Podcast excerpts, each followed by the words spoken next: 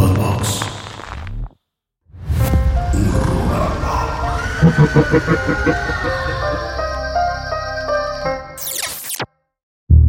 Bienvenidos a un episodio más de Horrorama, episodio de la cuarta temporada. Mike, ¿cómo estás? Estoy muy bien.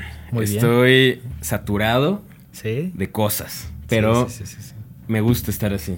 Sí, sí, sí. Nos gusta, nos, nos gusta chambearle. Nos gusta chambearle, porque a mí siempre me pasa que a principio de año me estreso un chingo porque, pues digo, ¿qué, qué más, qué más me encantaría decir que, que, que Horrorama, es, eh, Horrorama es mi fuente principal de ingresos, pero... Todavía sé. no. Todavía no. Todavía, ¿no? Y tengo una muy feliz carrera como ilustrador.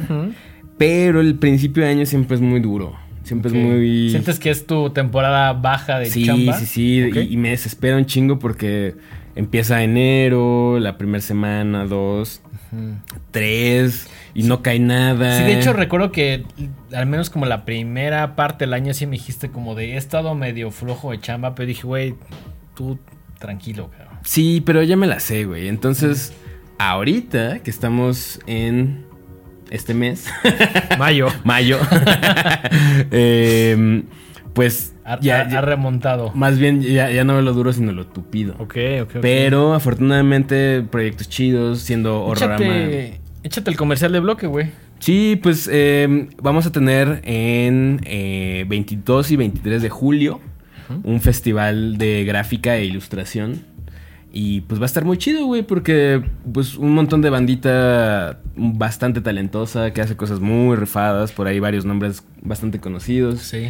Eh, y además gente que puedo decir que son mis compas, entonces está chido.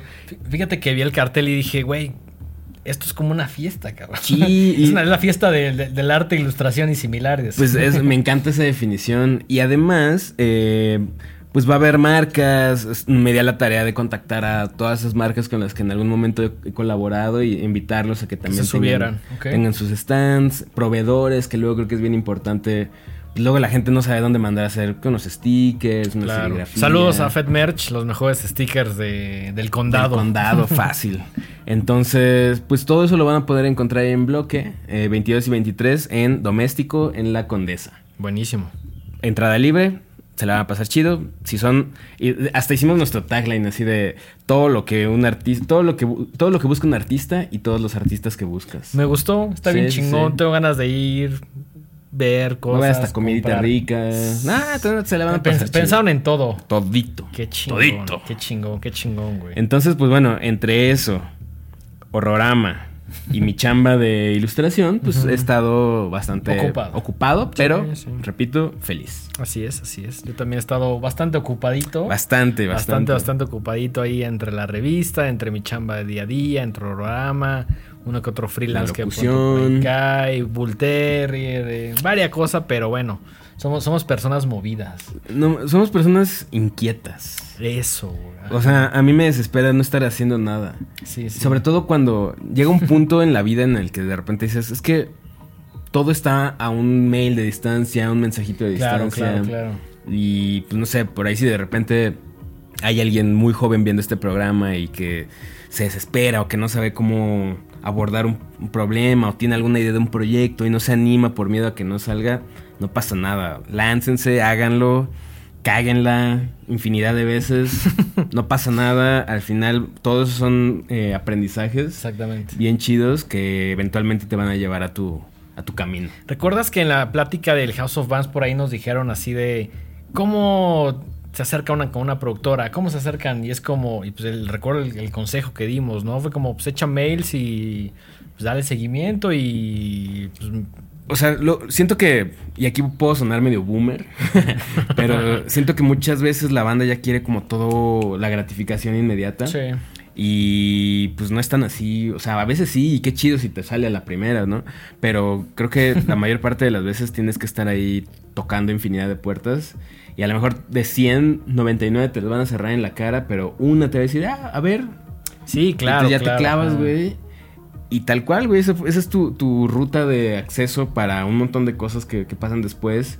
Y pues obviamente tienes que agarrar momentum, ¿no? Si, si algo te pega, pues no lo sueltes, ¿no? Y claro. síguete y síguete y síguete hasta que llegues a, a, darle un poquito más de forma a esas ideas que traes en la cabeza.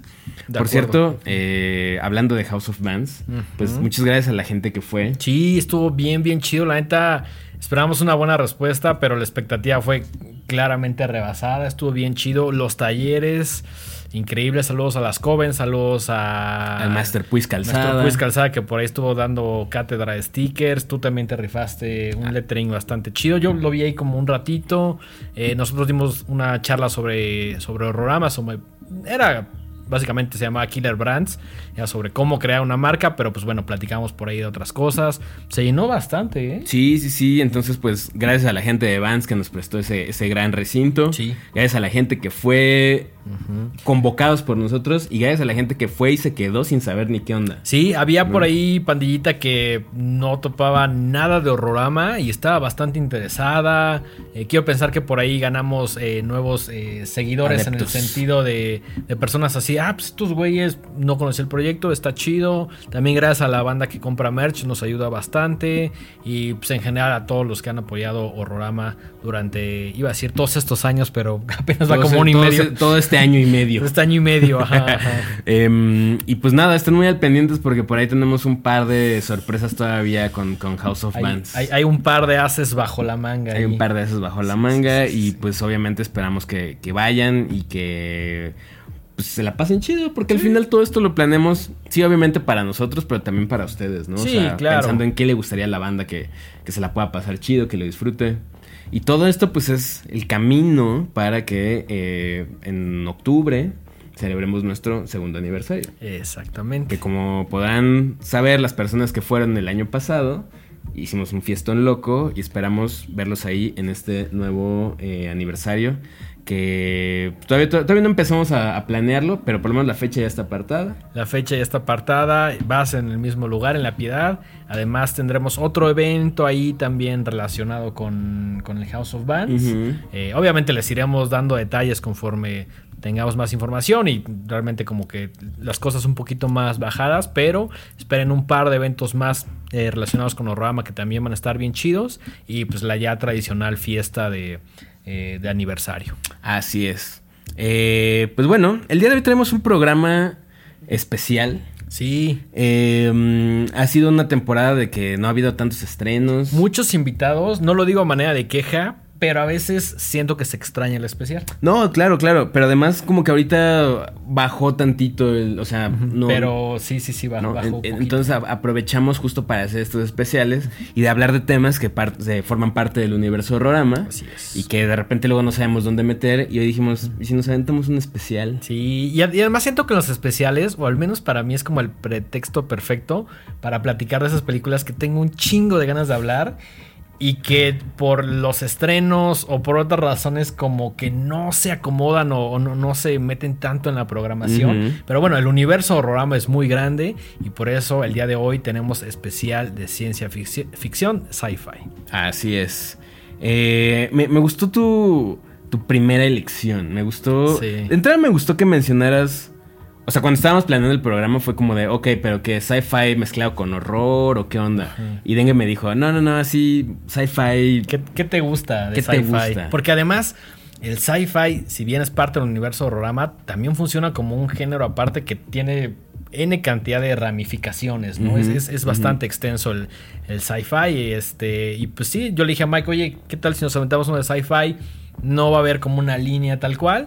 Que te precisemos un programa porque a pesar de que ya hemos tocado ciertas cosas de sci-fi y, como les comento es parte muy importante del universo horrorama, dijimos vamos a dedicar un capítulo para platicar de, de estrictamente de, de, puras películas de sci-fi. Entonces el día de hoy vamos a platicar de una principal y después iremos con un par de recomendaciones que creo que ninguno de los dos hemos visto. Creo que no. Creo que no, pero bueno, ahorita, ahorita entraremos con las recomendaciones. Pero ¿qué te parece si empezamos con la primer película? Me encanta, me encanta conocida en México como Volver al Futuro, Back to the Future de 1985, dirigida por el señor Robert Zemeckis, escribe Bob Gale, es una película que no, o sea, no necesita introducción. Para no, nada, y, y me gusta que hayas escogido Back to the Future porque justo, ¿no? O sea, ¿de qué otra manera hubiéramos metido o hablado de esta película si no fuera... Sí, si no digo, fuera un especial de sci-fi. Exacto, sigue siendo parte del universo Rama, pero como que sí está, me- o sea, es más una película de aventuras, comedia, acción, entonces sí, sí tendríamos que haberle entrado como por un lado muy especial.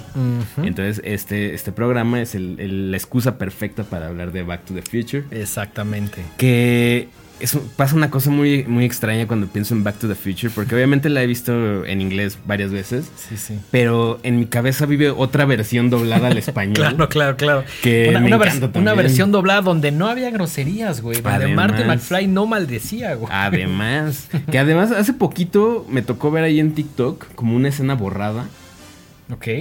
Que yo la neta nunca la había visto. ¿Qué, qué escena era? ¿O te? Sale, sale Marty McFly con una camisa de estas, estas que les llaman wife beaters, las golpea, golpea Ah, sí, sí, sí, sí. Sí, esposas. sí pues que es Nombre la, horrible. es, es la Rimbros. La Rimbro sin. Sí, ¿no? sí, sí. Que, que los, los morritos también usan así de baby crazy. Ajá. la- baby crazy para adulto. era la que te ponían de morro para que no sudas la camisa, güey. Exactamente. Bueno, pues sale Marty McFly con una de esas y sale como una, re- una red en la cabeza y se asoma a un, a un salón y empieza a hablar como chicano. Que eso es parte de Back to the Future. No es parte de Back to the Future, es una escena borrada, es una... No es una escena borrada ni siquiera, es como, como un blooper más bien. Ok, ok. Es algo que grabaron ahí. Grabaron y sí, porque incluso se escucha cómo se está riendo el, pues la producción, ¿no? Se escuchan los camarógrafos riéndose y todo. Y sale Marty McFly caminando así con un cigarro y diciendo unas cosas bastante inapropiadas, de Ok, hecho. órale. Es- está, está muy cagada esa escena. Entonces, bueno, eh, perdí el hilo de lo que estaba diciendo. No te preocupes, estábamos comenzando. Protagonizada por el señor Michael J. Fox. Que yo recuerdo mucho por Teen Wolf. Ok. Teen Wolf, que obviamente es así, corresponde más al universo Horrorama. Gran película, muy divertida. Creo que si quieren entrarle como al mundo de la licantropía más juguetona, por decirlo así, más adolescente, más... Digo, la, la película es una película, es un, es un pretexto para platicar principalmente como de los cambios que uno tiene en la adolescencia, ¿no? Claro. Con, con el tema ahí de, de lobo y lo La- que sea. Sí, pero- la pubertad y todo eso, ¿no? Claro, claro. Muy divertida. Hace Sí. mucho no la veo, pero la recuerdo con, con mucho cariño. Yo la vi hace, creo que la vi el año pasado o a principios de este año. Tiene unas escenas increíbles, muy divertidas.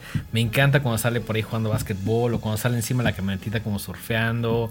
Gran música, muy divertida. eh, y, además es como estas, estas películas que te dejan como el tema de decir, eh, quien sea que seas, está bien. No, no necesitas cambiar quién eres, como de, de aceptarte, ¿no? Ya en un plano como muy, muy, muy clavado con el discurso hoy en día que creo que está bastante padre, ¿no? Creo que en algún momento deberíamos hacer un especial de, de licantropía chistosa. Sí, hay, hay varias. Hay varias, ahora- ahorita que lo Que mencionabas. por ahí también Monster Squad es A eso iba, licantropía güey. chistosa. Sí.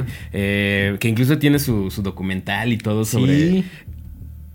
Monster Squad es una película increíble, con efectos increíbles y un maquillaje maravilloso de Stan Winston. Y además tiene tu... Mi versión favorita del monstruo de la laguna, que aquí, aquí tengo una pluma muy bonita que no sé si se va a enfocar, que nos hizo favor de regalarnos nuestro compa Max ahora en la... Que por ahí, por ahí me llevé tu, tu pluma de... Sí, te quedaste con mi Pennywise. Con tu pluma de Pennywise. Que, que me encantó que Max agarró y dijo. O sea, como que agarró y dijo. Este es para Mike y este es para Denga. O sea, no, no fue una onda de. Ay, tengo. e-". No, no, no. Fue muy bien escogido, muy acertado. Saludos al, al compadre Max. Que ahí por ahí tuve la oportunidad de estar platicando con él en el House of Bands.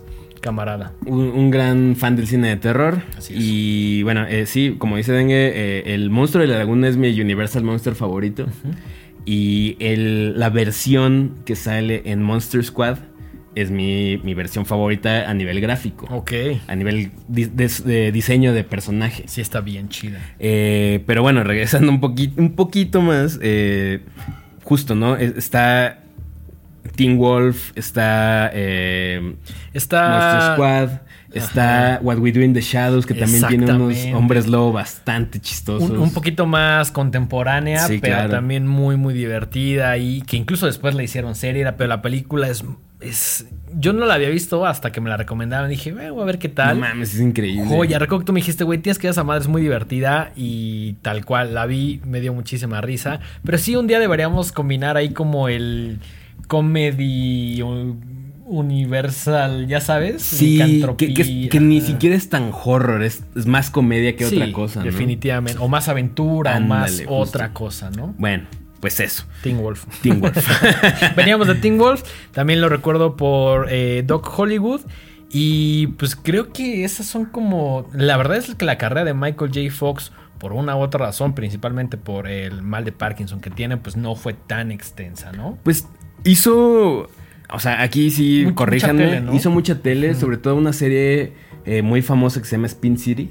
Ok. Eh, pero sí, la verdad es que también creo que el año pasado, incluso en una Comic Con, se reunió con el Doc, el Doc Brown, con Christopher Christopher, Lloyd. Lloyd, eh, después de muchos años de no verse. Y el mal de Parkinson lo tiene. Sí. pues lo tiene bastante disminuido. O sea, sigue súper.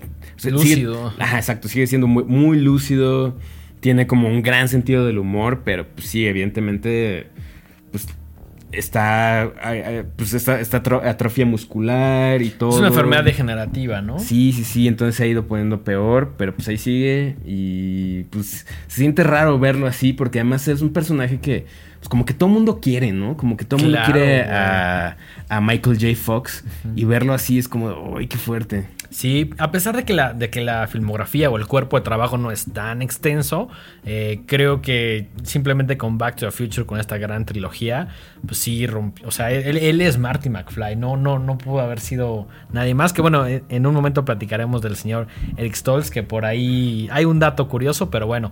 Protagonizada por Michael J. Fox y Christopher Lloyd. Que Christopher Lloyd, yo lo recuerdo en One Flew Over the Cuckoo's Nest. Sí, es cierto. ¿En quién engañó a Roger Rabbit? Como la conocemos en México porque Estados Unidos tiene el título de Who Framed Roger Rabbit. Y sobre todo por las primera y segunda parte de Adam's Family, ahí como Fester, ¿no? Sí, sí, sí, sí, gran personaje, Gran gran, actor. Sí. Y siempre muy volcado hacia la comedia. Por ahí, hace poquito lo vi también en esta gran peli que creo que no has visto que se llama Nobody. Ah, sí, sí, sí. Es- fue como de las últimas que Sí, hizo, ¿no? sí, Sí, sí, sí, aparece también Nobody.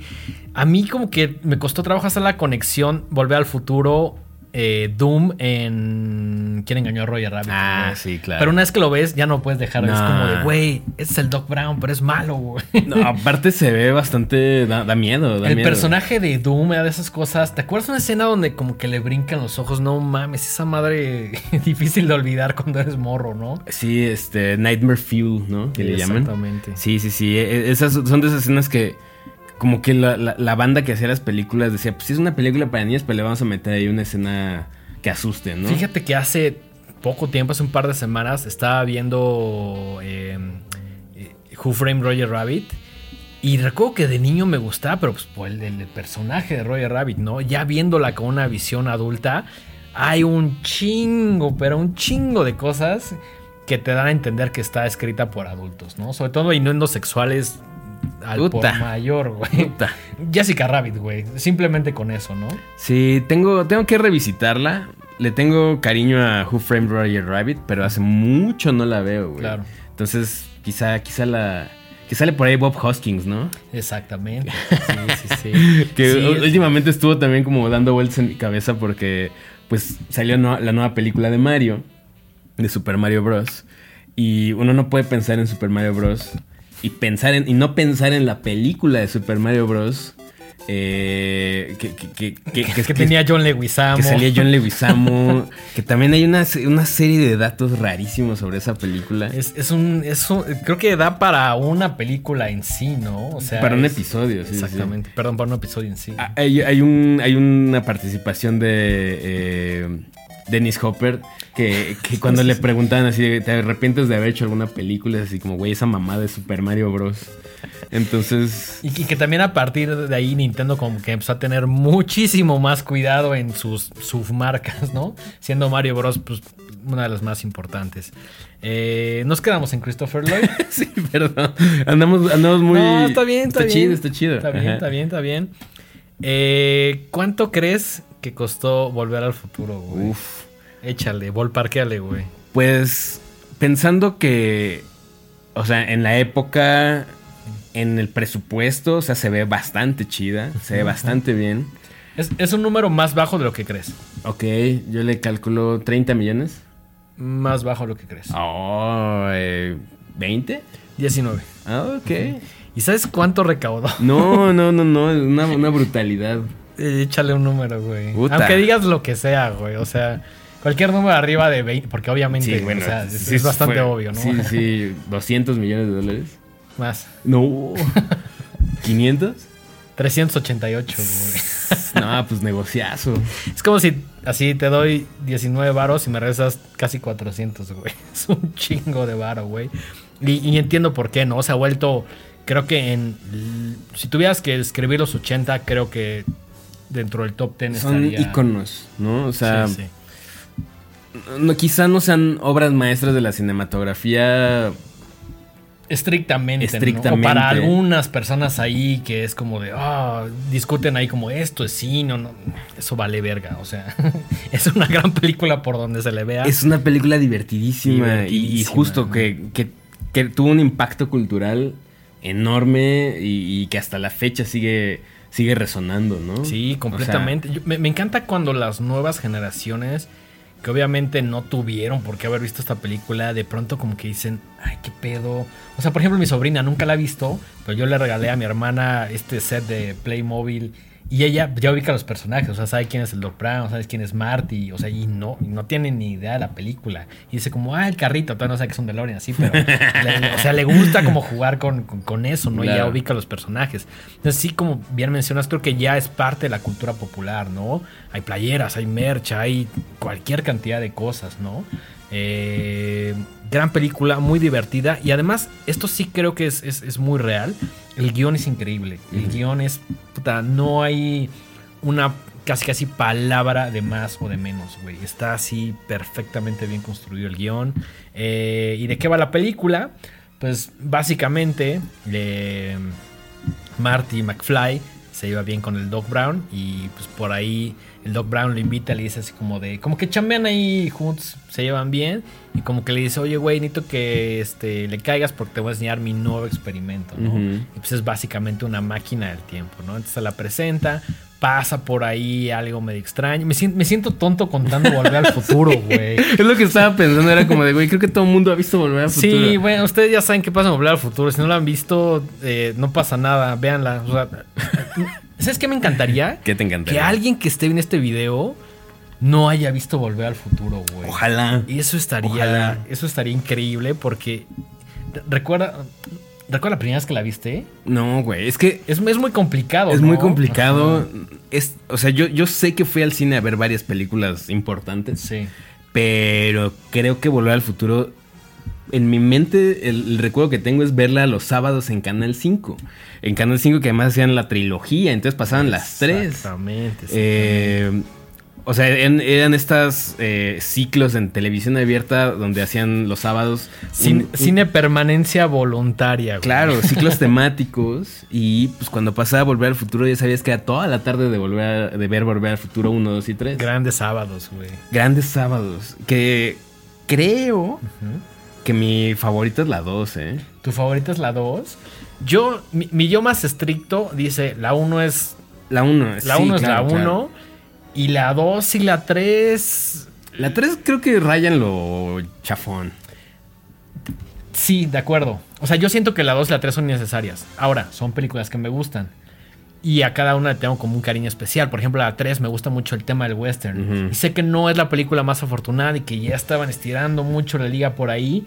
Pero me parece una buena conclusión, sobre todo a esta trilogía y, a cómo termina el DeLorean, ¿no? Claro. Se acaba por ahí este, el, el- el tema del viaje en el tiempo, al menos cómo se plantea desde la primera película, ¿no?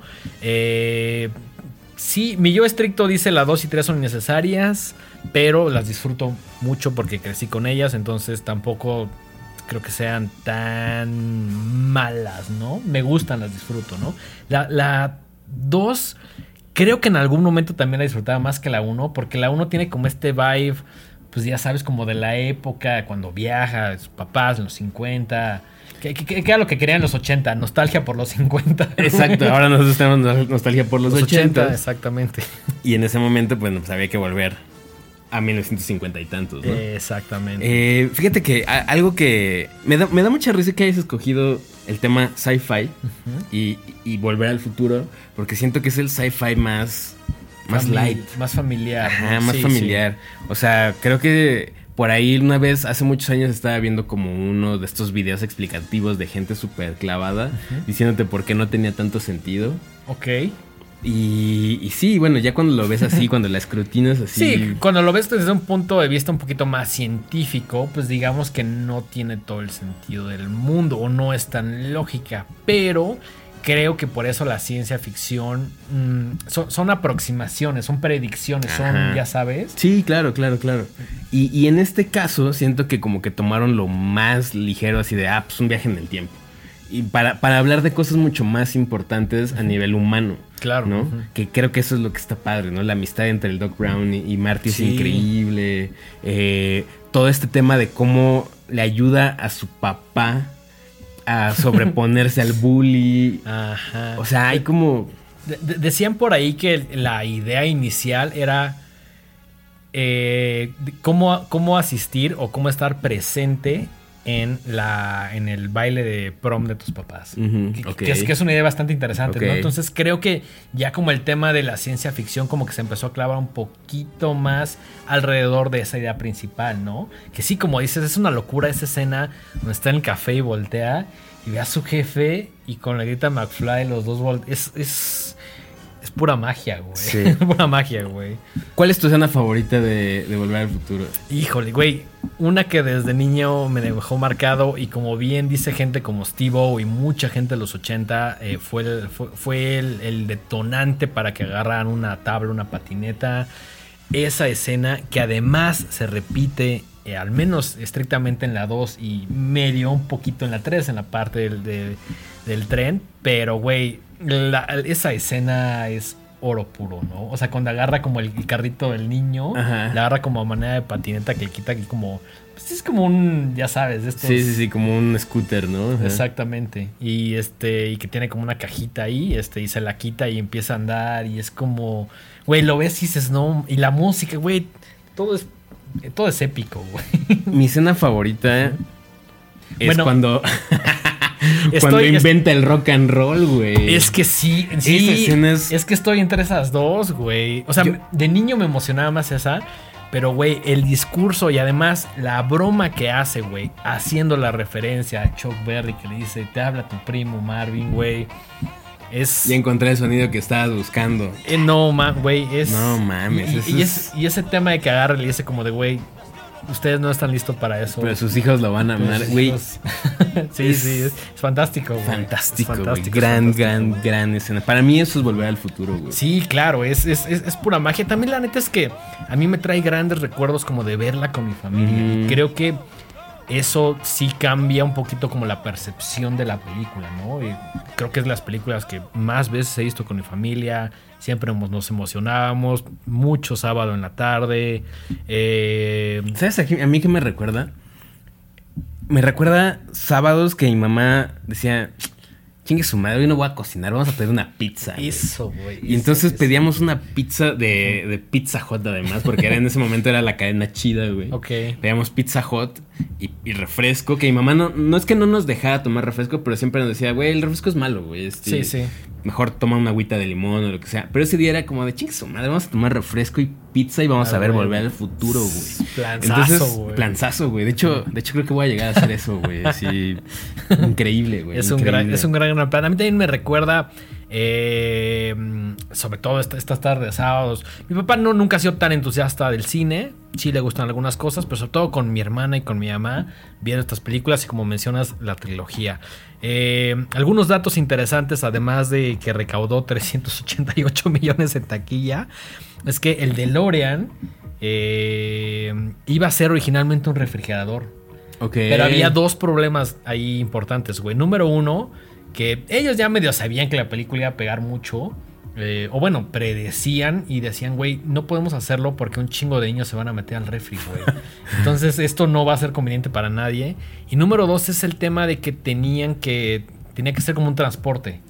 Porque, o sea, no, no, o sea, ¿cómo, cómo mueves una máquina del tiempo si es un refrigerador? Claro. Se vuelve completamente complicado, ¿no? Entonces, originalmente iba a ser un refrigerador, después se convirtió en un DeLorean. Y el tema de por qué es un DeLorean, no solo porque es un auto de la época, que van ahí. O sea, del DeLorean les puedo platicar N cantidad de cosas porque soy bien fan. Eh, si un día me hago rico, voy a comprar un DeLorean. Me queda claro. sí, sí, sí, sí que lo vas a hacer. Hace poco platicaba con mi compadre Francisco Onís, a quien le envió un saludo, que espero que esté escuchando esto. Me decía, güey, si te puedes comprar cualquier nave, ¿cuál te comprarías, güey? Un Ecto 1. Claramente. Claramente, güey. Claramente, güey. Y él me dijo así como de un Bugatti, no sé qué. Ay, qué Sí. hueva. O no, no recuerdo qué me dijo, güey. Quizá no eso, pero me dijo así como, como algo más lujoso, güey.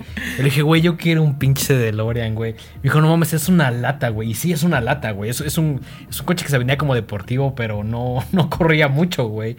Me dijo, neta, le dije, sí, claro, güey. o Claro, güey. O sea, imagínate llegar en un DeLorean hacia cualquier lado. Así de, No mames, güey. Con la puerta que se abría hacia arriba. Todo impráctico, güey. Así todo mal diseñado. Pero, güey, estaría increíble, ¿no? De hecho, por eso escogieron el DeLorean para hacer la, la broma de que cuando llega como justamente al... eh, que choca como en, eh, en el granero, como en la familia, el papá dice así como de eso es un avión pero sin alas, ¿no? Pero pues que realmente sí tiene como las puertas que son como, como alas, que algo muy los, o de los 80 que hoy en día ya, para bien o para mal, no existe, ¿no? Es otro dato curioso.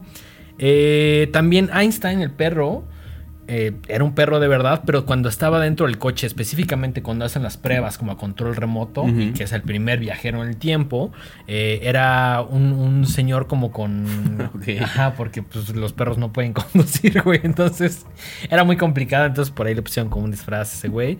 Y eh, quizá uno de los más importantes es que Eric, Eric Stoltz, a quien recordamos por ser el, el- el dealer en, en Pulp Fiction, iba a ser realmente Marty McFly. Y de hecho hay muchas, muchas escenas. Creo que al menos como una tercera parte de- de- del rodaje lo hicieron con Eric Stoltz. Entonces hay muchas escenas donde aparece ese güey. Pero al final como que dijeron, este güey no tiene... Le el- falta algo, ¿no? le falta Carisma. Le falta algo y pues al final llegaron con Michael J. Fox y le dijeron, pues güey, te la rifas tú. Que además Jake- Michael J. Fox en ese momento estaba grabando una serie y tenía como cierta, Claro. no exclusividad, pero sí tenía mucho trabajo. Y le dijeron, va, te dejamos eh, que grabes Volver al Futuro. Pero tienes que cumplir con tu casi casi como tus ocho horas. Y después saliendo de aquí, te tienes que ir. Entonces eran días donde dicen que ese güey dormía como dos horas. O sea que dormía así súper, súper poquito. Que acabando como esa serie que estaba filmando, su transporte tenía una cama como para que echara la jeta ahí, pues de lo que hacían de una locación a otra.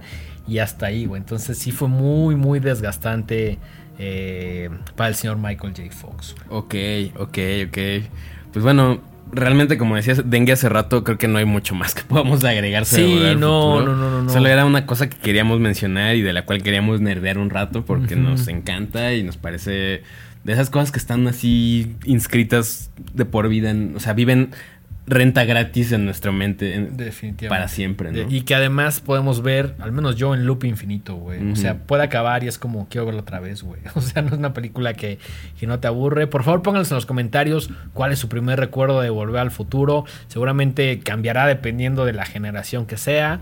Eh, nosotros ahí creciendo como mediados de los 80 finales, pues obviamente tenemos como cierto recuerdo. Quizá hay personas que la fueron a ver al cine, lo cual me parece increíble. Personas que a lo mejor no la han visto, que también es muy válido porque no tienen por qué haber visto una película de hace más de treinta y tantos años. Eh, y pues eso, ¿no? Sí, sí. También díganos si les gusta más la 1, la 2 o la 3. Sí, ¿No? si tuvieras que hacer ranking ahorita, dos. No, sé, la güey. 1, güey. Sí, estoy, estoy estúpido, ¿Sí? güey. Sí, no, la 1 es la no, más se, chida, se- se vale, se vale, porque yo mucho tiempo, sobre todo en la adolescencia, decía la 2 porque me gustaba como el tema futurista. Sí, ¿no? claro. Porque que creías que iba a ser Pasaba así en el mundo, ajá. 2000. ¿Te- te- ¿Tienes el dato de en qué año se supone que era el futuro, güey? No. Pero era como 2012 o algo así. era que- como ya lo que ya pasó, ¿no? Sí, que para nada teníamos así este tablas este Sí. voladoras, ¿no? Me encantaba esa parte donde el, el Ah, el anuncio de el anuncio de. Jaws, Que es como Jaws, 15, ajá, sí, no sé sí, qué, y era como 3D y yo decía, "No mames, si el futuro va a ser así está increíble, ¿no?" Y pues puro no no pasó. nada de eso. no, no. Tenemos otras cosas bastante chidas. Pero eh, me, me encantaba ese futuro de, de- de- que planteaban. Esa predicción del futuro. ¿Sabes que la otra vez que me regalaron mi freidora, que sabes que soy muy fan? Y se agarré como una de estas pizzitas del Oxxo, la calenté. Y sí me recordó esa escena donde agarraban como la pizzita, la ponían y salía así como dije... Pues no, no cambió de tamaño, pero definitivamente sí se cocinó rico, güey. O sea, Pues sí, unas por otras. unas ¿no? por otras, unas por otras. ¿Qué te parece si seguimos con eh, tu recomendación de Mi película recomendación. de sci-fi? Ok, híjole. Mi siguiente película la escogí porque es está en, el, en la misma línea, pero en el diámetro completamente opuesto de, de- de- de Volver al Futuro. Me decías que para nada es una película fácil de ver, para nada es una comfort movie. Cuéntanos, cuéntanos todo. Estoy hablando de una película de 2004, o sea, no es tan vieja, que se llama Primer. Eh, está escrita, dirigida, editada, producida, musicalizada y estelarizada A la mierda. por el buen Shane Carruth. Cámara. Shane. Carruth, que dicho sea de paso, era ingeniero en sistemas y tenía un, un degree en, en matemáticas. O sea, el tipo era un genio. Pues no sé si era un genio, pero, Pero era- él le giraba. Pero güey que le entraba a todo. Eh, Ajá, exactamente. Y el vato dijo, puta, quiero hacer una película, güey. Entonces, cabe mencionar que todo, que Primer es su ópera prima.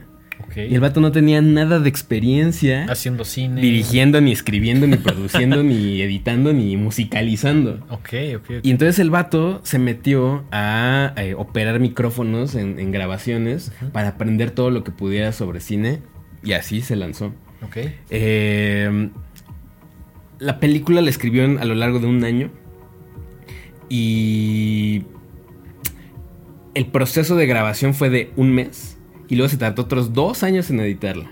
Porque pues, el- era una, es, es una producción súper, súper independiente. que ¿Cuánto crees que costó? Mm, ¿Qué año es? ¿2004? Mm, voy a tirar un número. Échale. ¿5 millones? No mames. ¿Cuánto? 7 mil dólares. No mames, no es nada, No güey. es nada. Costó nada. No mames, no es y la nada, mayoría güey. de ese presupuesto se fue en comprar film, porque la grabó en- Claro. en, 16 milímetros. Entonces, pues prácticamente todo lo, lo invirtió. Ajá, o sea, en- fue en de su materia lana, ¿no? prima, sí, ¿no? Sí, sí, sí, sí, sí. Eh, hizo, hizo un casting bastante extenso para encontrar al protagonista, o a uno de los protagonistas, porque son dos. Y después de cientos y cientos de personas dijo, ay, no, ya lo voy a hacer yo. Y entonces él, él actúa y además actúa chido, ¿no? O sea, Ok. Actúa bastante bien. Y ganó el gran premio del jurado en Sundance. Ok. Porque, pues sí, la neta es que es una película bastante, bastante interesante. Eh, esto no fue mi primer acercamiento a Shane Carruth. Em, yo me tardé mucho en ver Primer porque por ahí sabía que no era una película fácil. Claro. Entonces como que la estuve postergando y postergando y Sí, como postergando. a veces, no sé si te pasa, pero dices, tengo que estar como en cierto mood para ver esta película, Claro. porque si no es muy fácil que por lo poco mucho que sé no la vaya a disfrutar o tienes como estas, no sé, como obstáculos mentales que dices, tienen que estar como ciertas situaciones. Realmente no, pero como que a veces la vas postergando un poquito. Yo, yo soy más fan de ver películas en la noche. Definitivamente. Entonces, Hashtag Midnight Movie. hashtag Midnight Movie. Y entonces yo sabía que quería, tenía muchas ganas de ver Primer, pero pues dije, puta, es que si la pongo en la noche me empiezo a cansar, Claro, sí, la voy a tener que quitar, y, o sea, no.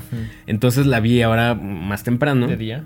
Y ahora entiendo también por qué, porque tenía que esperar a tener como un momento especial para verla. Completamente despierto, ¿no? Sí, sí, sí. Y, y sabiendo que íbamos a tener este especial de sci-fi y que íbamos a hablar de Volver al Futuro, dije, ¿de qué, de qué podemos hablar que, que- que pueda contrastar o, o ir como por, por ahí, ¿no? Sí.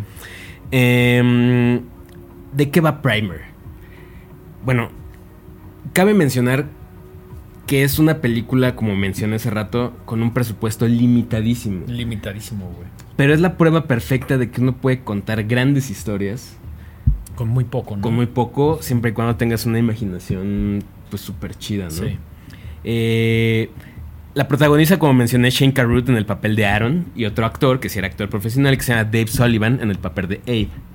Eh, ellos dos son ingenieros en algo, nunca te dicen exactamente en qué. Y tienen además su. O sea, como que les gusta hacer proyectos. Desarrollar proyectos de ingeniería como freelance. Y, y quieren, quieren hacer dinero con eso. Entonces tienen un, un, par de socios que invierten y ellos desarrollan cosas y quieren patentar inventos y quieren patentar tecnología, pero pues no le pegan y no le pegan y no le pegan y están como trabajando en una cosa que hace que puedas generar como antigravedad. antigravedad. Antigravedad. Entonces obviamente todo esto está eh, planteado en, en términos muy pequeña escala, ¿no? O sea, no es como que van a poner a flotar una casa, ¿no? Sí, no. Están poniendo a flotar cosas ahí muy pequeñitas. Y cuando están desarrollando eso se dan cuenta que tiene algunos efectos raros su, su experimento. ¿no? Entonces, eh, al principio como que no, no saben qué, qué es lo que hicieron, no saben qué es lo que lograron. Y, y ponen un poco de materia en, en esta pequeña caja que construyen. Y se dan cuenta que la, la cosa que pusieron ahí, que además siempre está tapada y nunca la puede, nunca pueden ver lo que está pasando. Ok. eh, cuando, cuando la destapan, regresa diferente. Y entonces la llevan a hacer unas pruebas de laboratorio y dicen, es que es un hongo, es, o sea, lo que le creció a esta cosa es un hongo que está en cualquier lado, no, no, hay- no es nada nuevo. Pero él, eh, dicen, o sea, como que llegan a la conclusión de que para que se haya juntado esa cantidad de hongo en el objeto, Tuvo tendrían que que, haber pasado pasado cierto cierto, tiempo. tiempo. Ok, ok, ok. Entonces como de, como que llegan así de, o sea, esta onda entró en un viaje temporal. Y entonces empiezan a, a- a plantearse la idea de, ¿y si hacemos una, este mismo aparato, pero más grande? Ok, Y entonces construyen uno más grande donde cabe una persona. ok. Y se someten ellos al... al- No, no sé por qué con lo que me estás comentando, yo no he visto Primer, eh, me recuerda un poquito a The Fly. En, es- en el sentido de que De que... quieren meter a una persona. Ok, ok, sí, sí, sí. Sí, claro, en The Fly es teletransportación. Exactamente. Aquí es... Nunca le llaman máquina del tiempo, siempre se refieren al aparato como The Box, Ok. ¿no? la caja. Eh, y entonces, ¿qué pasa? Pues eh, deciden, o sea, de- deciden probarla en uno de ellos. Y ahora, en este punto de la película ya pasaron como 40 minutos y es puro diálogo. Puro diálogo y efectos, ni- ausencia de efectos especiales. Todo, todo lo grabaron como con cosas que tenían en una casa cualquiera. O sea, ni siquiera la máquina se ve como algo de alta tecnología. Sí, Todos sí. son Como tubos de, de. PVC y cables y... Ajá. O sea, pero lo Qué interesante es cómo está planteado todo. Claro, claro. ¿no? Es como estas películas donde importan o pesan un poquito más las ideas que la misma realización, ¿no? Y que a lo mejor no todo se ve perfecto, pero dices, estás pensando en la idea, ¿no? No, no, no estás así diciendo como de, oh, y hay un cable, eso no importa, ¿no? No, y ahora, toda la película, Shane Carruth deliberadamente decidió usar lenguaje científico complejo. Claro, teniendo él todo el know-how, ¿no? Y porque sus personajes son ingenieros, ¿no? O sea, es, es gente que así habla, ¿no? Sí, claro. O sea, nunca decidió, ah, lo voy a simplificar para la gente, para que se. O sea, no. Entonces, también por eso, como que todo el tiempo tienes que estar así. Sí, como poner atención Poniendo y, mucha tra- atención. y tratando como de interpretar ciertos términos, ¿no? Que dices, bueno, creo que esto se refiere a esto. Sí, ¿no? sí, sí. Y, y como que por eso vas cachando ciertas cosas y vas entendiendo la, la- la- la lógica. Eh, entonces lo que deciden hacer es que someten, se som- uno de ellos se somete a, a- a este, a esta onda, se, se vi- viaja en el tiempo seis horas hacia atrás Ok. Y decide salirse de donde tienen construida este, esta, esta, esta- este aparato, que son de estas bodegas que los gringos aman, ¿no? Ah, Estas sí, sí, bodegas así donde llegas con tu candadito. El, el famoso warehouse. El, sí, tu, tu U-Haul, ¿no? Y, y el vato se va y se aísla en un hotel que está como al, la- al ladito. Y deja todo, desconecta todo para no interferir con, con la otra persona que va a salir de, la, de esta caja, ¿no? Perdón, que te interrumpa, como dicen, volver al futuro. Si te encuentras con tu misma persona, puede crear una paradoja que puede destruir al universo. Continúa. Aquí no es tan así. Ok. Pero sí, sí plantea ese pedo de, güey, si nos encontramos va a ser un pedo, ¿no? Y, y entonces lo que empiezan a hacer es que cuando se dan cuenta que sí funciona, empiezan a aprovecharse de eso y empiezan a invertir en, en acciones, sabiendo cómo va a reaccionar el mercado al día siguiente. Claro. Claramente. Y obviamente con cosas así de, bueno, pues esto no va a llamar mucho la atención. No es como que si jugamos a la lotería, o sea, eso va a ser un pedo, ¿no? O sea, vamos a hacer las cosas como muy, muy... Muy, muy, muy al almanaque de Marty McFly. Sí, Ujú. sí, sí, sí, Qué sí. chingón. Pero de repente, como era de esperarse, empieza a haber pedos. Ellos empiezan a tener ciertas... Les, afecta, les empieza a afectar su salud. O sea, como efectos secundarios por haber hecho Sí, el viaje. De alguna forma. Ok. Más implicaciones éticas, ¿no? O sea, como que... Sí, decir como, sé que lo que estoy haciendo es ventajoso, ¿no? Ujú, ujú. Y además hay una circunstancia que no voy a decirles qué es porque es interesante que la vean. Y dicen, híjole, es que usaríamos la ma- o sea, usa- usaríamos el aparato para detener esto que va a pasar. Qué cabrón, Y la película se pone muy oscura güey. Ok. y se pone más compleja todavía porque de repente ya no sabes quién es el que cuál es el que estás viendo en la pantalla.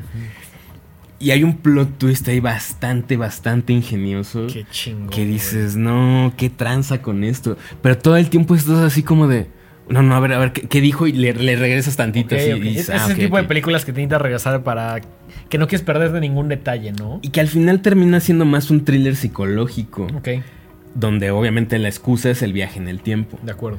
Y pues me encantó, me encantó. Y me encantó porque obviamente es ciencia ficción en su estado más puro, con cero efectos especiales. Ok. Nunca ves nada. la máquina así No, como jamás, ¿no? Brillando. No, se ve chafísima. O sea, tal cual, son como un montón de. Es como una caja hecha de, de PVC y láminas y cables ahí que salen y como un temporizador. Y párale de contar. hasta ahí. Hasta ahí llegaron sus efectos especiales. No hay más. Todo eso son los diálogos y lo que están discutiendo él. Y obviamente cuando empiezan a discutir en- entre que pues esto que estamos haciendo está bien, esto está mal, no sé qué. Uno de ellos es como más frío y más calculador, el otro es como más tranquilo. Entonces obviamente sus, sus personalidades chocan. Y pues si les gusta este tipo de películas, eh, les sugiero también que vean otra película de Shane Carruth que está todavía más loca, que se llama Upstream Color, Ok. de 2013. Que yo la vi una vez en la cineteca y salí así de verga, no le entendí un pito, güey, así. Muy, muy loca, muy, muy loca. Upstream Pero- Color. Ajá, pero que habla como de clones y... O sea, el vato está así, entra en lugar. Curiosamente, solo tiene dos películas y creo que unas, un- ha participado en una serie Shane Carruth. Eh, por ahí vi que tenía otra cosa que se llama Breakthrough o algo así, pero no estoy muy seguro de si es eh, película o serie, Ok. pero no ha hecho mucho más. De acuerdo. Pero me gusta porque es una persona bastante compleja. De lo bueno poco, ¿no? De lo bueno poco. Qué chingo. Su- Suena, suena como algo que definitivamente quiero ver. Y me encantan las películas de bajo presupuesto que, que están más enfocadas en, en- en todo lo demás que no tiene que ver con los efectos, como mencionas. En que se vea a lo mejor muy bonita. To- todo es realmente como la idea en su estado puro, por decirlo así, ¿no? Por si fuera poco. ¿cuánto crees que dura la película? Eh, me dijiste antes de empezar el programa, pero se me olvidó. se- como hora y media. 77 minutos. No. En 77 minutos te agarra el cerebro y te lo hace así. Que además creo que eso es complejo, ¿no? Es muy complejo Es- porque es- es contar una historia con un- una, una trama compleja, complicada, de una manera muy efectiva. Sobre todo que luego en películas de viajes en el tiempo y todo, pues se presta como para que estés para que te estés extendiendo, Claro. tratando de o, o sea, requiere un poquito más de una hora y media para en- en ponerle lugar a todas esas ideas, ¿no? Ujú. Ok. Por ahí, ¿viste una película eh, que se llama Looper? Sí, claro. Bueno, Ryan Johnson, el director de Looper, se hizo amigo de Shane Carruth. Ajá.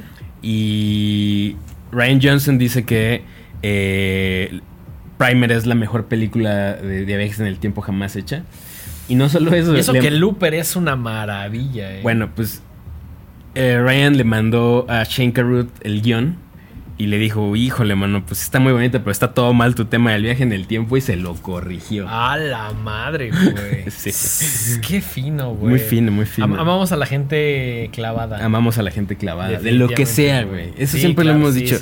A lo mejor tu clavadez es hablarme sobre el crecimiento del pasto, pero quiero saber todo lo que me puedas contar sobre el crecimiento del pasto, güey. Exacto. O sea, no, no, creo, creo que lo hemos platicado fuera de cámara. Nos encanta la gente apasionada por algo. Algo. Por lo que sea, güey. Si tu tema es la geometría perfecta del bote de basura, está increíble por nosotros, güey. Pero creo que me expliques todo el, el bote Dímelo, de basura. Ajá. porque seguramente son Sí, los que sí, no sí. sé. Claro, claro. y nos encanta saber cosas. Nos encanta que nos compartan su conocimiento de lo que sea, güey. Creo que todo sirve y todo es gran material de conversación y etcétera. Definitivamente. Oye, pues se, se antoja bastante Primer y por esa duración, la neta es que en cualquier descuido la puedes ver, ¿no? Sí. ¿Está en alguna plataforma? Está en Movie. Ah, Está en movie, fácil el acceso, grandes películas. sí. Buena selección de movie. Sí, sí, sí, sí, sí. No sé si Upstream Color también está en movie, pero por lo menos Primer, sí está. y se las recomiendo ya. Buenísimo. O sea, digo, también es una película de 2004, ya tuvieron 11 eh, sí, no, 9 años para verla, ¿no? sí, Entonces, ahora, ahora también creo que no es la película más popular, entonces a lo mejor nah. yo ya medio había escuchado y creo que había visto el póster, pero puede ser algo completamente nuevo para el radar de alguien, ¿no? Entonces también está chido. Sí, sí, sí, sí. Sobre todo si, si quieren ver algo de sci-fi, un poquito menos fantasioso en el sentido de que pues no hay un coche así que saca No- no hay un no hay un DeLorean, ¿no? No, Nadie va a inventar el rock and roll, ¿no? Claro, es es claro. gente que descubre algo y dice, puta, ¿qué hacemos con esto? ¿No? ¿Cómo- ¿Qué hago con tanto poder ahora en mis manos, no? Sí. Qué chingón, suena, suena bien. Eh, viaje en el tiempo, también me gusta que se conecta ahí con, con el tema de Volver al Futuro. Aunque esta sí parece una película muy, muy alejada de Volver al Futuro, ¿no? En cuanto a cómo se siente, en cuanto a la experiencia, en cuanto a la clavadez, la duración, etcétera, ¿no? Sí, sí, sí, si tú un día la ves así, ves una escena, pues gente hablando, son, son dos güeyes hablando, dos güeyes de, de- así de camisita y corbata, Sí. hablando de cosas científicas. Ok, güey. ok, ok. Jamás creerías que están hablando de, de eso, ¿no? De, de Pero- viaje en el tiempo. Pero qué chingón que con esos recursos estés tan emocionado contándola, güey. Sí, no, Eso es que increíble. justo, güey, porque cuando, o sea, te juro que, o sea, los primeros 20 minutos dije, chale, güey, creo que sí está muy acá, güey, sí está muy clavada. Pasa como con Esquina Marink, aprovechando Esquina Marink que está en cines, gran película que ya habíamos platicado, que una vez que ya te caes en cuenta que dices, así va a ser toda la película, dices, ah, ok, va, ya no tienes pedo. Pero los primeros 10, 15 minutos dices, no sé si de pronto va a tener otro giro o se va a ver diferente o ya sabes. Lo bueno es que esta sí tiene giros y sí se pone muy cabrón, sí se pone muy interesante. Solamente tardas y, y como que todo el tiempo tienes que estar así como, ah, ok, ok, ok, de esto va, ok, órale. Y sí también hay mucho diálogo que no, pues, no, no- no es que no sea relevante, pero es como para construir a los personajes y las situaciones en las que están, De acuerdo. ¿no? Ok, ok. Entonces, pues bueno, si quieren ver una película escrita, dirigida, editada, producida, musicalizada y estelarizada por Shane Carruth, Primer de 2004 es mi selección para este especial de sci-fi. Fabulosa recomendación, ya tengo ganas de llegar a mi casa a movie a verla. Ahora bien, ¿con qué seguimos, Daniel? ¿Cuál trajiste tú? Mi mm, recomendación es una película de 1984 que descubrí hace mm, como 4 o 5 años eh, llamada The Last Starfighter que está en está completamente gratis y está completamente gratis doblada en eh, YouTube Me encantan las cosas gratis. gratis en YouTube doblada no hay pretexto para no verla una película dirigida por Nick Castle güey Ok. Nick Castle, a quien recordamos por ser Michael Myers en Halloween del 78. güey. eh, y pues, en la última trilogía, ¿no? 2018, Kills y en Ends, ¿no? Que además, como dato curioso, en la Halloween original que todos amamos del 78, ¿sabes cuánto ganaba al día Nick Castle? Seguro el salario mínimo, güey, no, no sé. Nada más y nada menos que 25 dólares al día, güey. Lo cual, pues, era poco. Muy poco. Muy, muy, muy poco. Muy, muy poco. Pero bueno, el señor Nick Castle, que además es escritor, director, actor, por ahí eh, dirige The Boy That Could Fly de 1986. También dirigió Denis Damenas, conocida en México como Daniel güey. Sí, en 1993. Ese es un datazo que Me encanta. tú y yo vimos, Daniel Travieso, güey. No sé si es la mejor película, pero sí es algo que recuerdo con... Sí la vi, sí la vi. En ese momento Daniel Travieso era muy muy popular. Si ustedes no saben qué es Daniel Travieso, entren a la caricatura primero y después ya le entran a la película. O a la tira cómica, porque empezó siendo una tira. Empezó siendo Una, una tira cómica del periódico gringo. exactamente que después se convirtió en una película, al menos que en el 93 fue dirigida por el señor Nick Castle, que además es coescritor de Escape from New York del 81 Ah, esa sí me la sabía. y de Hook. ¿Te Cámara. acuerdas sabes que fuiste a mi casa y me dijiste, conozco esa película? Y te dije, sí, es Hook, güey. Sí, sí, sí. Gran película del 91. Que dicho. O sea. Yo le tengo muy buenos recuerdos a, a Hook. Pero creo que le fue fatal en la taquilla. Fue un fracaso. Yo recuerdo que a mí de niño me gustó mucho. No, sí, sí, sí. Bueno, es una cosa es que nos haya gustado y Bueno, otra cosa sí. es que haya dejado varo. Y según Sí. yo, Hook fue un fracasazo. Nita, a pesar de tener a Dustin Hoffman, Y a, y a Robin Williams. sí tenía un buen caso. Y a Julia Roberts. Sí, campanita, güey. No mames, neta le fue mal. Según yo sí, según yo fue así. A ver si quieres checa el box office en lo que comentó Last Starfighter. Esta es una película que me gusta mucho. Sí, creo que es una película completa en, en- en todo el sentido de la palabra, ¿no? Eh, y lo que más me gusta, más allá de los efectos, más allá del sci-fi, es que tiene un espíritu bien chingón. La película está protagonizada por eh, el señor Lance Guest, que pues por ahí eh, apareció en co- cosas conectadas a Horrorama en Just the Revenge del 87, que no somos tan fans. Y también está protagonizada por Robert Preston en el personaje de Centauri. Entonces, pues básicamente es la historia de Alex, que pues es un adolescente que vive ahí en un remolque con su familia. Y de pronto se da cuenta de que le rechazaron la beca para ir a, para ir a la universidad, ¿no? Entonces, pues como que se siente así medio apagado, como que no tiene muchos amigos. Y pues se encuentra consuelo en un videojuego eh, llamado Starfighter, ¿no? Entonces como que el güey se hace muy bueno, como que juega muy seguido y tiene como el top score, ¿no? Está hasta arriba del- de los jugadores. Básicamente es como un juego, pues como de navecitas que tienes que ir matando. Obviamente en los 80 era un juego bastante, bastante simple. Este, como Galaga o... no me acuerdo si es Galaga. Galaga, sí, sí, Era sí. algo muy similar. Como de un shooter en primera persona, de ir disparando. Exactamente. ¿no? Ni Sí, siquiera tan... en- Bueno, en primera persona venía la navecita y... Ah, entonces de nada, primero, lo veías desde arriba, ¿no? Lo veías desde arriba, exactamente. cierto, cierto. Un juego como de ese estilo y pues el güey tiene ahí el score más grande. Y pues el güey está como bastante triste, decepcionado de su vida y de pronto llega este personaje interpretado por Robert Preston, eh, llamado Centauri, que llega como en un, en, un coche, llega en un coche o algo muy parecido y llega y le dice como de, oye güey, ¿Conoces a, a Alex Rogan? Pues estoy buscando porque, pues, güey, este güey está muy cabrón. Y dice, sí, soy yo. Ajá. Y oye, güey, pues, a ver, ven, te quiero platicar contigo. Y de alguna manera como que lo abducen y como que lo raptan, ¿no? Le dicen, güey, tú eres el mejor jugador de Starfighter. Órale. Te necesitamos para... Para, para, para- que vengas a, a pelear y a proteger a lo que le llaman la frontera, ¿no? Y el güey le dice como, no, pero pues yo nada más soy un güey ahí que vive. Le dice como de, mira, güey. Y esto es algo que también me gusta en la película, que dice, güey, si eso es lo que tú crees que eres, está chido, pero la realidad es que pues tú puedes ser quien seas, ¿no? Entonces lo llevan, lo abducen y lo llevan como a justamente a la, a la base como de los buenos, por decirlo así, donde hay gente como, bueno, no gente como especies de cualquier otro universo y todos tienen como el propósito de, de defender a la frontera, ¿no? Entonces está muy chingón porque pues, él decía como de, no, pues según yo Starfighter era nada más como un videojuego y se da cuenta de que era como una especie de reclutadora para, para, para, pues, guerreros en, en- en afuera, en- afuera del planeta Tierra, ¿no? En el universo, ¿no? Que, que- que eso me recuerda un poquito a esta película que yo detesté con todo mi corazón, que se llama Ready Player One. Mm. Que también, ¿no? Como que te preparaba ahí para otra cosa, el videojuego en sí. Exacto. Sí, sí, hay como ciertas similitu- similitudes en cuanto al tema de, eh, del videojuego. Y pues obviamente para que la familia de Alex no diga como de, oye, ¿dónde se llevaron a este güey? Lo abdujeron básicamente los, los aliens o los Starfighters. Pues ponen ahí como un doble en la Tierra, ¿no? Ok. Entonces ya llega y le dicen, oye, güey, pues a ver, al Chile vamos a preparar, tú ya estás muy chido, pero pues necesitas cierto entrenamiento y además vamos a pelear, ¿no? Por ahí sucede algo que dice como de, no, no, no, regrésenme, ¿no? Entonces ahí como que empieza un conflicto de, realmente, de tema de pertenencia, ¿no? Como de decir, puta, sí soy este guerrero Starfighter o pues nada más soy un chico en un pueblo ahí que está teniendo problemas y le está pasando bastante mal, ¿no?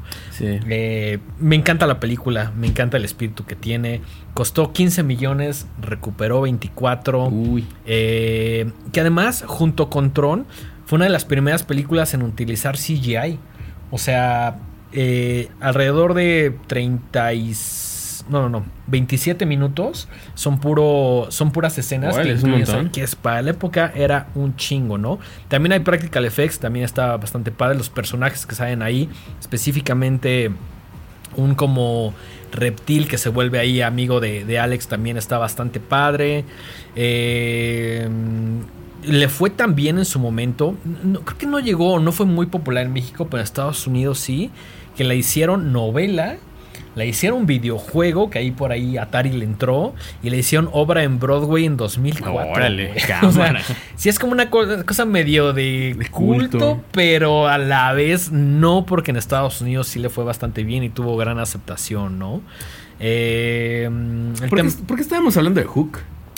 Por, eh, porque eh, está escrita por el señor Nick Castle. Ah, ya, ya. Y yo te dije que no había, no le había ido tan chido. Me Exactamente. equivoqué. ¿Le fue bien? Eh, le fue bien, eh, costó 70 millones y juntó 300. Ojalá y me vaya así de mal. Pero eh, la, la, la dirige Steven Spielberg No estoy Hook, seguro. sí. ¿Sí? y la odia. ¿Neta? Pero está chida. Pues él dice No. que no, dice que es de sus momentos más, bajo, más bajos como cineasta. Ah, Dato cultural que no tiene que ver con sci-fi, pero tiene que ver con Hook. ¿A quién crees que le habían ofrecido el papel del Capitán Garfield y lo rechazó? Ay, sí sabía. Mm, ¿A quién?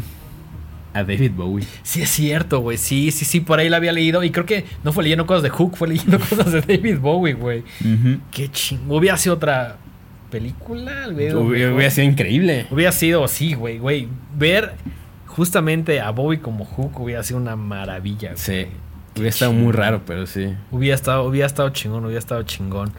Eh, regresando a Last Starfighter, gran película, me gustó muchísimo. La música está increíble y está a cargo de un güey que se llama Craig Zephon, que agarró y dijo, quiero hacer algo, voy a citar, bigger than Star Wars.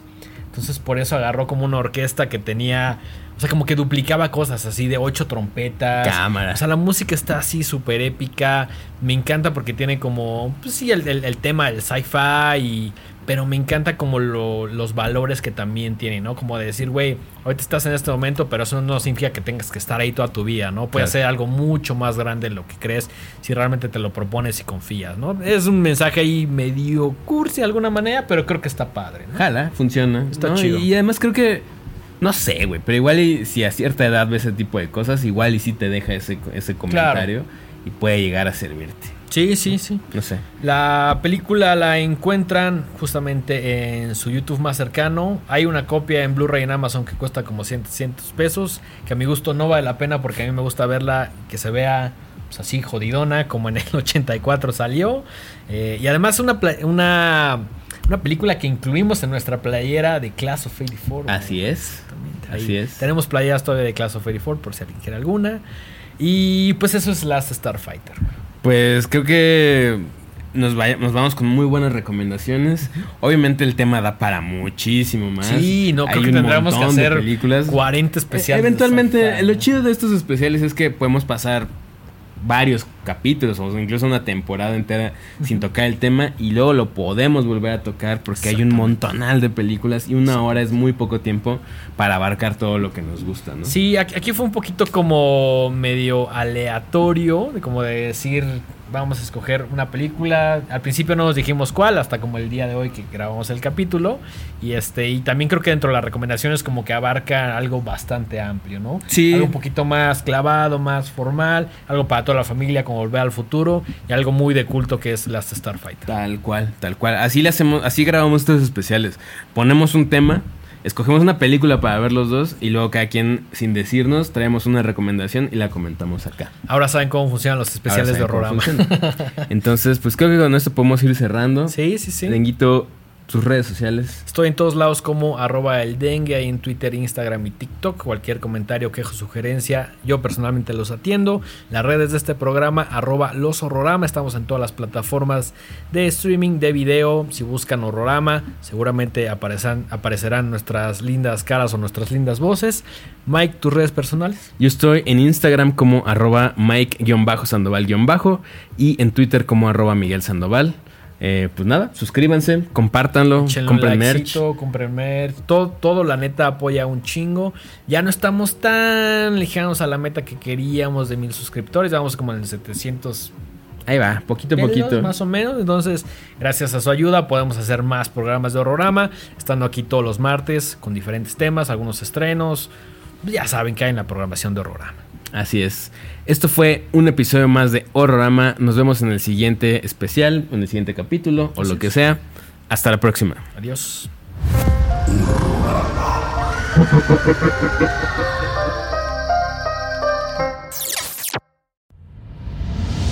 Esto fue una producción original de Podbox. Suscríbete y escúchanos en todas las plataformas de podcast.